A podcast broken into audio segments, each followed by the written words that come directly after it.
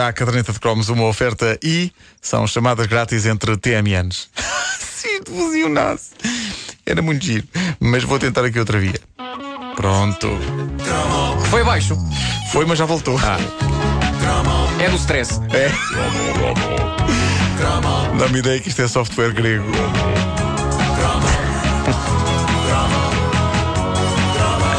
Eu ontem fiz uma piada tão boa que já alguém fez entretanto mil vezes. Suponho meu. Então. Agora é que a Europa se vai ver grega. Pronto, ok, não é muito boa, não, é muito vou boa. Não é muito boa. Olha, Bom, cromos. desviando a atenção, é a primeira vez que estou a fazer uma edição da caderneta de cromos com um pacote de leite meio gordo à frente. Ahm, queria só que soubessem disso. Ah, ora bem, assim que a televisão deixou de ser um serviço público e passou a ser um negócio de louca competição comercial, grandes instituições nobres do passado foram completamente postas de lado. Porque hoje em dia seriam a antítese do que deve ser uma televisão apelativa e fariam com que o espectador mudasse de canal. Mas nos anos 80 nós só tínhamos mais um canal para mudar e durante boa parte da década muitos de nós não tínhamos comando à distância e dava muito trabalho levantar do sofá e ir carregar no botão 2 ou no botão 1 ou no botão 2 ou no botão 1. Por isso nós víamos basicamente tudo, éramos capazes de estar horas e horas no mesmo canal e ficávamos até mesmo nesse momento inquietante em que tudo parava no serão da RTP e todo o país ficava vidrado no sempre grave, silencioso e solene momento em que passava um anúncio da Polícia Judiciária. Tira a música que isto tem que ser recriado ao pormenor. Desapareceu de sua casa. Desculpa. Começa, recomeça, desculpa. Ok. Desapareceu de sua casa em Almargem do Bispo no passado dia 28 Amândio Lucas da Conceição, de 93 anos. No dia do seu desaparecimento, envergava uma camisola amarela de lã, calças vermelhas de bombazina e um par de cuecas na cabeça. Ok, eu não me lembro se havia algum com esta particularidade na descrição, mas eh, lembro-me de pensar que muitas vezes os desaparecidos desapareciam com más combinações de cores na roupa, o que me levava a pensar que as famílias poderiam evitar que os seus idosos desaparecessem se prestassem mais atenção à roupa que eles vestiam. Querido, o teu pai acabou de sair do quarto com uma camisola amarela de lã e umas calças vermelhas de bombazina. Eu, se fosse a ti, a ver onde é que ele ia, que me cheira aqui ao jantar, a gente não vai saber dele. A verdade é que esse momento das emissões televisivas nacionais impunha respeito. E reparem como agora eu estou a usar o pacote de leite meio gordo para apoiar aqui o iPad. É pá, Para tudo poder está ler o ligado. texto. Tudo está ligado. Ah, eu, eu, eu era petis na altura, eu ficava com a estranha sensação de inquietação sempre que apareciam estes anúncios da PJ e que, se bem se lembram, era praticamente todos os dias. Eu acho que não havia um dia em que não havia um anúncio destes. Mas havia algo de opressivo no que se passava ali. Se vocês bem se lembram, a cara do desaparecido surgia durante longos segundos, enchendo totalmente o ecrã em total silêncio e não com música, Vasco. Não sei onde é que foste buscar a música. Não Tinha tinha música, tinha, tinha não. uma musiquinha de fundo Não. só para. para- Não sei se. Ah, ah, não, não, era silêncio total, quebrado apenas pela voz do locutor ou da locutora de serviço, longos segundos de uma fotografia tipo passe, sem música, sem nada, fazendo de pessoas anónimas celebridades, nem que fosse só naquele momento. Eu não sei se vocês partilham esta ah, minha memória, mas a ideia é que a ideia que eu tenho é que por muito estranho e por muito opressivo e silencioso e parado que aquilo fosse, aquilo era um sucesso de audiências. Eu lembro-me de estar em jantares de família com casa cheia e de, sempre que surgia um apelo da Polícia Judiciária de pessoa desaparecida, chegava a haver alguém na mesa que mandava calar os outros. Tipo, para que toda a gente assimilasse a ideia de que aquele senhor ou aquela senhora estava desaparecida ou desaparecida e que nos cabia a nós, cidadãos, descobri-la. É verdade, é verdade. A minha avó dizia sempre, coitado. Claro, havia sempre essa. Coitada, Coitada. Pois é, pois é. Mas dizia isso por causa E- da combinação de cores. Era, era, era. Possivelmente. A camisola amarela e a calça de bombazina. Como tu dizes, era sempre uma fotografia tipo passe. Era. Ou seja, sempre horrível, porque. Ninguém está bem nas fotografias tipo passe. Exatamente, é Ninguém está pessoa bem. que fique bem na fotografia. Ah, eu eu ontem troquei algumas impressões sobre este tema no Facebook da Caderneta de Cromos. Ah, a Margarida Brito, nossa ouvinte, diz uma coisa que era verdade. Ah, ela diz: a sensação lá em casa era de Ah, oh, que tristeza. Mais um. Desaparece, desaparece tanta gente hoje em dia. Mas, diz ela, depois o anúncio passava e a tristeza também. Claro, claro. É verdade, até, isso era estranho também, porque aparentemente todo o Portugal ficava incumbido de descobrir aquelas pessoas, mas só até daí a minutos passar mais uma curta do Bugs Bunny antes da lotação esgotada. Nessa altura já ninguém se lembrava do, Eu, do eu, eu desaparecido. achava que eles deviam fazer tipo novela. No dia seguinte a PJ dizia: Este já encontramos. pois é, mas nunca sabíamos.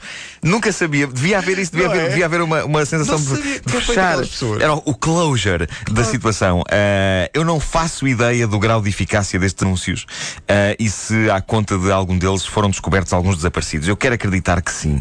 Lembro-me também, como se lembra o nosso ouvinte José Chaissa, que as fotografias eram sempre péssimas, lá está, e não favoreciam em nada os, os, eh, desaparecidos. Ahm, eu, eu acho, eu acho que havia aí uma intenção concreta da Polícia Judiciária. Eu penso que eles deviam manter a esperança viva de que o desaparecido reaparecesse no dia seguinte furioso a exclamar: Então vocês não tinham outra fotografia melhor minha? Tinha de ser esta! Tinha de ser esta em que se vê perfeitamente a verruga! Outro ouvinte nosso, João Canigia, tem o departamento, o, o departamento, tem o depoimento do dia.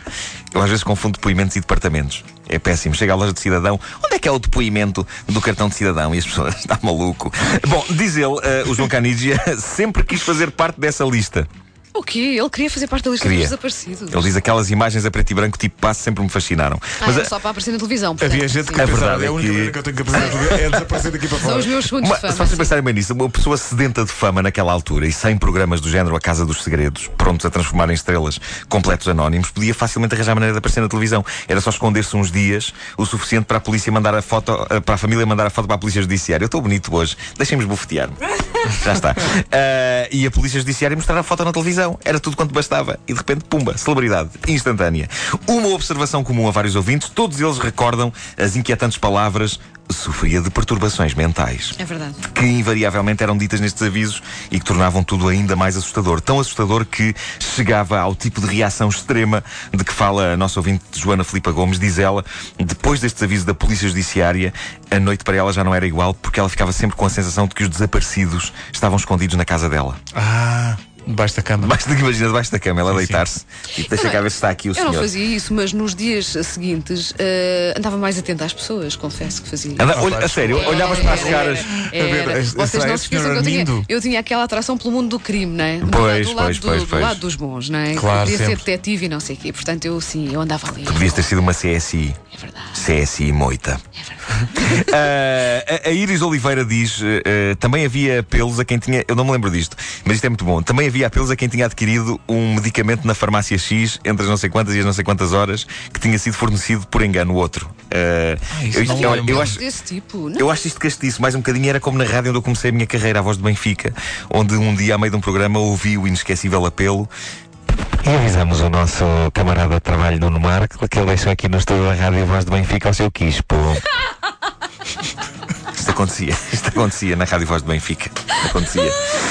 Voltando aos lendários e inesquecíveis anúncios da PJ, eu gostava de acreditar que a razão por que isto deixou de haver na televisão é porque as pessoas deixaram de desaparecer. Mas infelizmente continuam a desaparecer em barda. Simplesmente deixaram de contar com um dos métodos mais mediáticos para ajudar no reencontro com as pessoas amadas, que era a televisão. Agora há as redes sociais. Nas redes sociais aparecem muitas mensagens destas de pessoas desaparecidas. Ah, mas é, é uma memória televisiva inesquecível para as pessoas da geração croma. E há que dizer que existe no Facebook um grupo chamado Grupo para quem tinha medo dos alertas de pessoas desaparecidas. Não posso. É incrível e a descrição do grupo acrescenta alguns detalhes a este momento televisivo. Diz, e passa a citar, verdadeiramente tenebrosos. Estes alertas começavam com o logotipo da PJ numa cor azul fortíssima contra um fundo branco e com um silêncio total, num contraste enorme com a publicidade que os rodeava. E isto do silêncio é verdade, mas também, o que é que as pessoas esperavam que aquilo tivesse? Um tema musical? Desaparecidos, desaparecidos! Lá vamos conhecer mais uns desaparecidos! Isto é quando, quando o La Féria fiz essa Era que eu pensar adaptação. raio seria a grande noite. Pois é, o La Féria fazia uma adaptação disto musical. É que as pessoas desapareciam em elevadores. Sim, sim, sim. Há que dizer que no tal canal Hermano José fez uma rábula sobre isto, de que as pessoas eh, se lembram. Eu não encontrei, mas é pá, pode ser que esteja alguns no, no YouTube. O quê? De pessoas desaparecidas Sim, em uma sim, rábula sim, esta coisa da PJ, isso não Sim. me lembro. É, pá, desapareceu de sua casa, vestia quispo encarnado e cuecas na cabeça. A caderneta de cromos é uma oferta matinal e chamadas grátis entre TMNs.